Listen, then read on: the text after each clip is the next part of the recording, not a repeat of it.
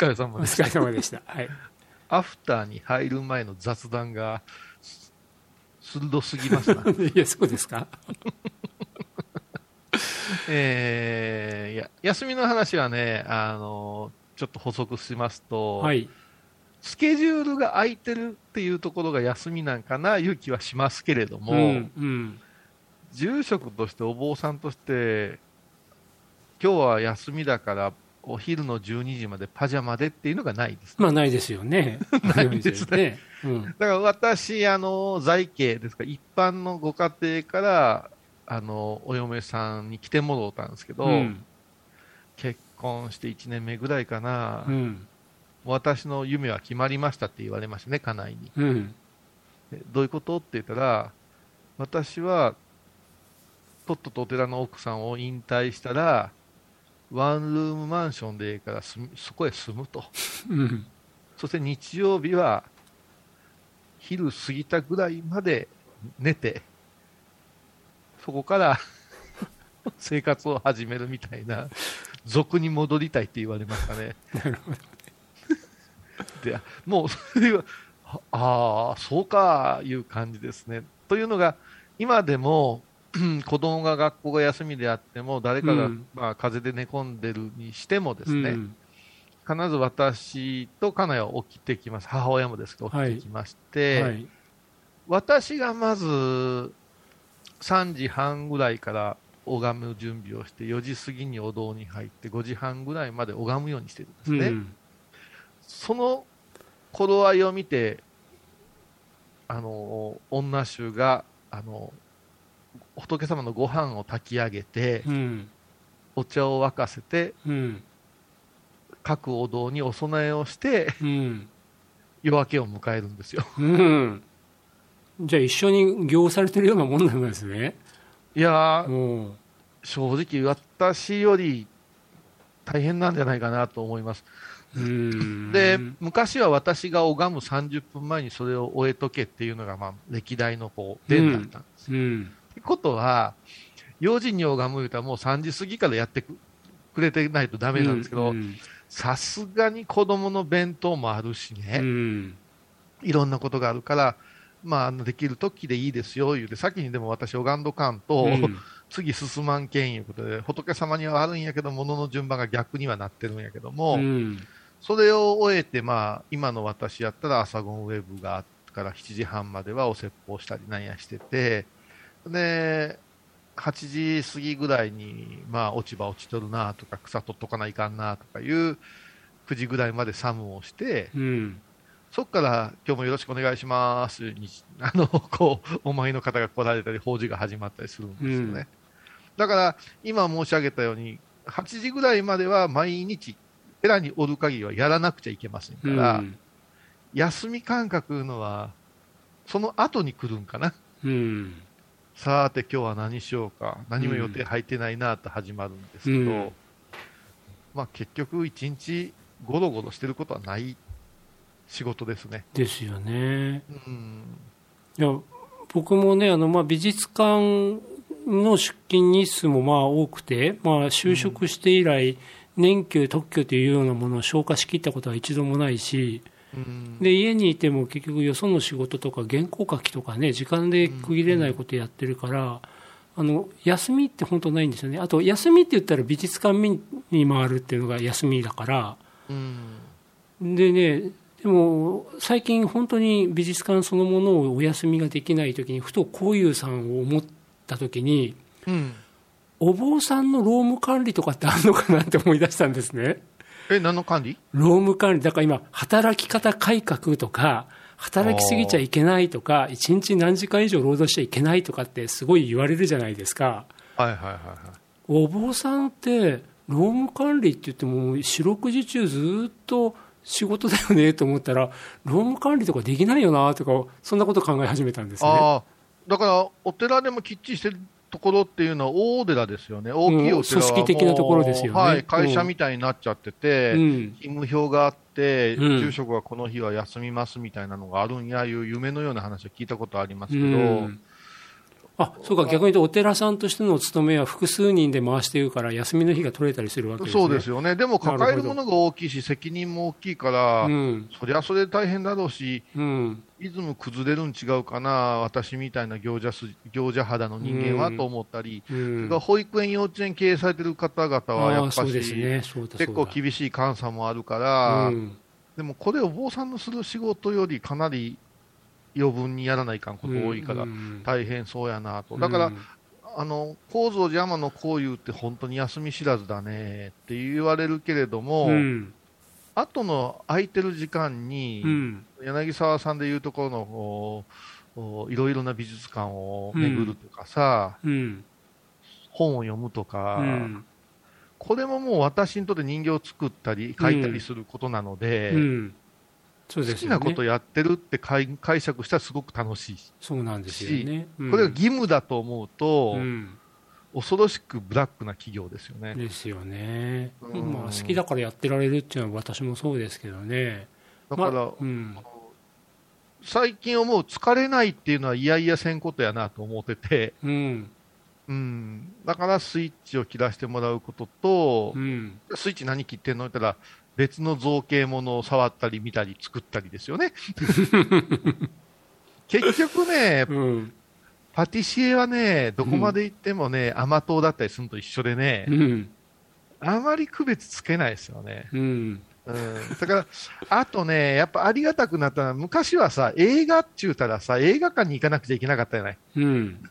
あれが私にとって無駄なんですよね。は着替えて、チケット買うて、うん映画始まるぞ、言うて、うん周りのクソやかましい客に、を睨みつけながら、予告編までむちゃくちゃ長い映画を見るいう、アホらしい時間なんですよね。うんあれがもう今自分で選んで、画面こそ小さいけど、好きな時間に見れるじゃないですか。うんもうこれ最高の時なんですよね。はあこの最高の時の延長に読書があるんですよ。あ誰も文句言わんじゃない、本あ読んでては。うんうん。本読んでる体っていうのは誰も文句言わんし、うん。夜中も読めるしう、ん。朝でも読めるからう、ん。だから読書がね、かなりインナートリップ。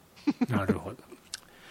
でも僕からすると美術館にいるものだから、その、あえて無駄かもしれない、まあ、身支度整え、美術館まで動き、なんだか他のお客さんっていう一種儀式としてそれを乗り越えて来てくれる、そこで作れる時間もあるしなーっていうのもあるし、でも本を読むというのはもうまさにもう今私に一番枯渇してる時間で本読みたいな っていうね。だから、私と柳沢さんがうん。絶対違うのは、社交の部分なんよ。うん。私はもう本当にうんおかしなぐらい人が嫌いなんやと思うんですよ。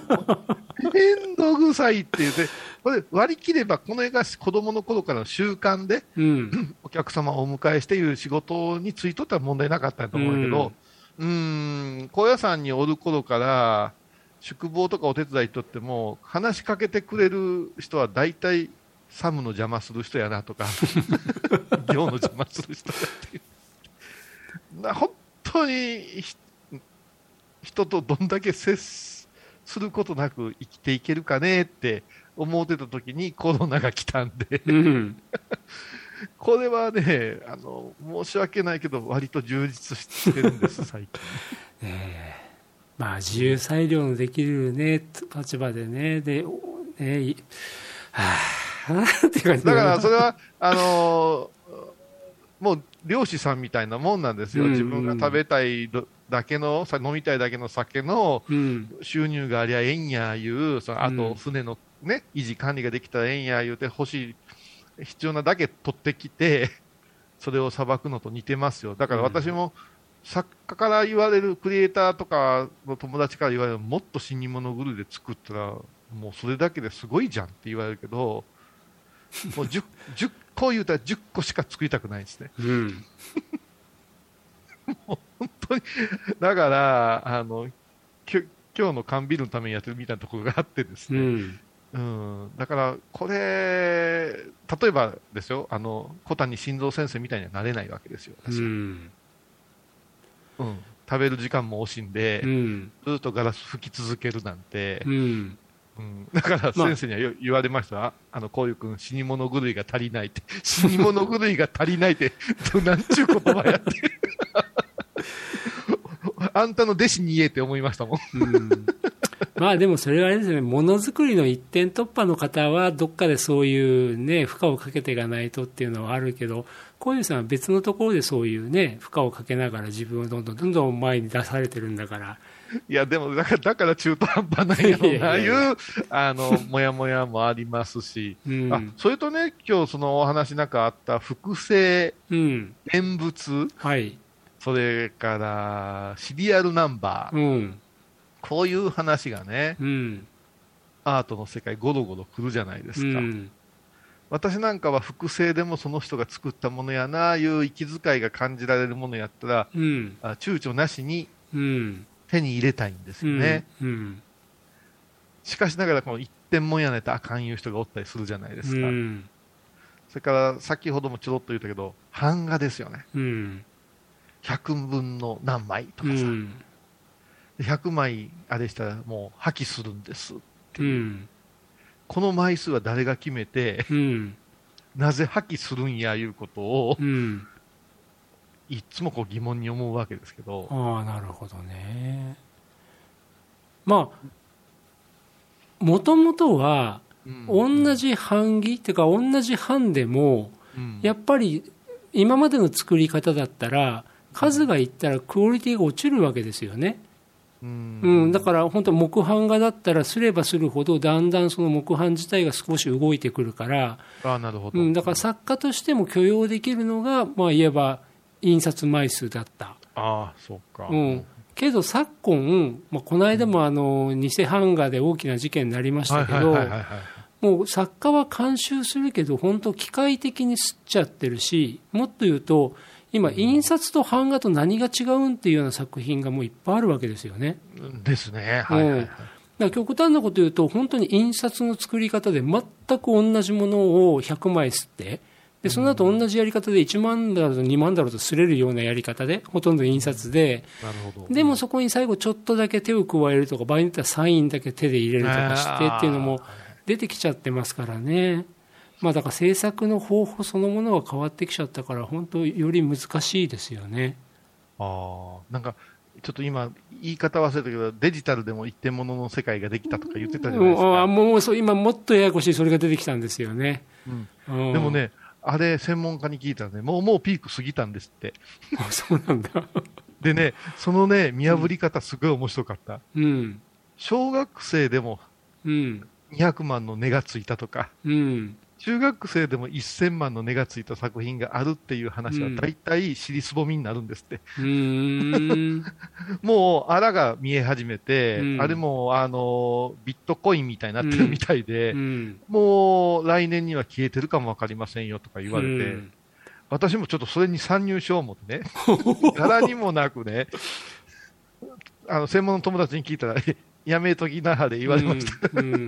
うんうんいや僕も最新情報として、ああ、なんていうんですか、なんかね、あの、後から情報だけはチェックしたけど、もうわけわかんねえや、これほっとこうと思ってほっといてましたけどね。うん。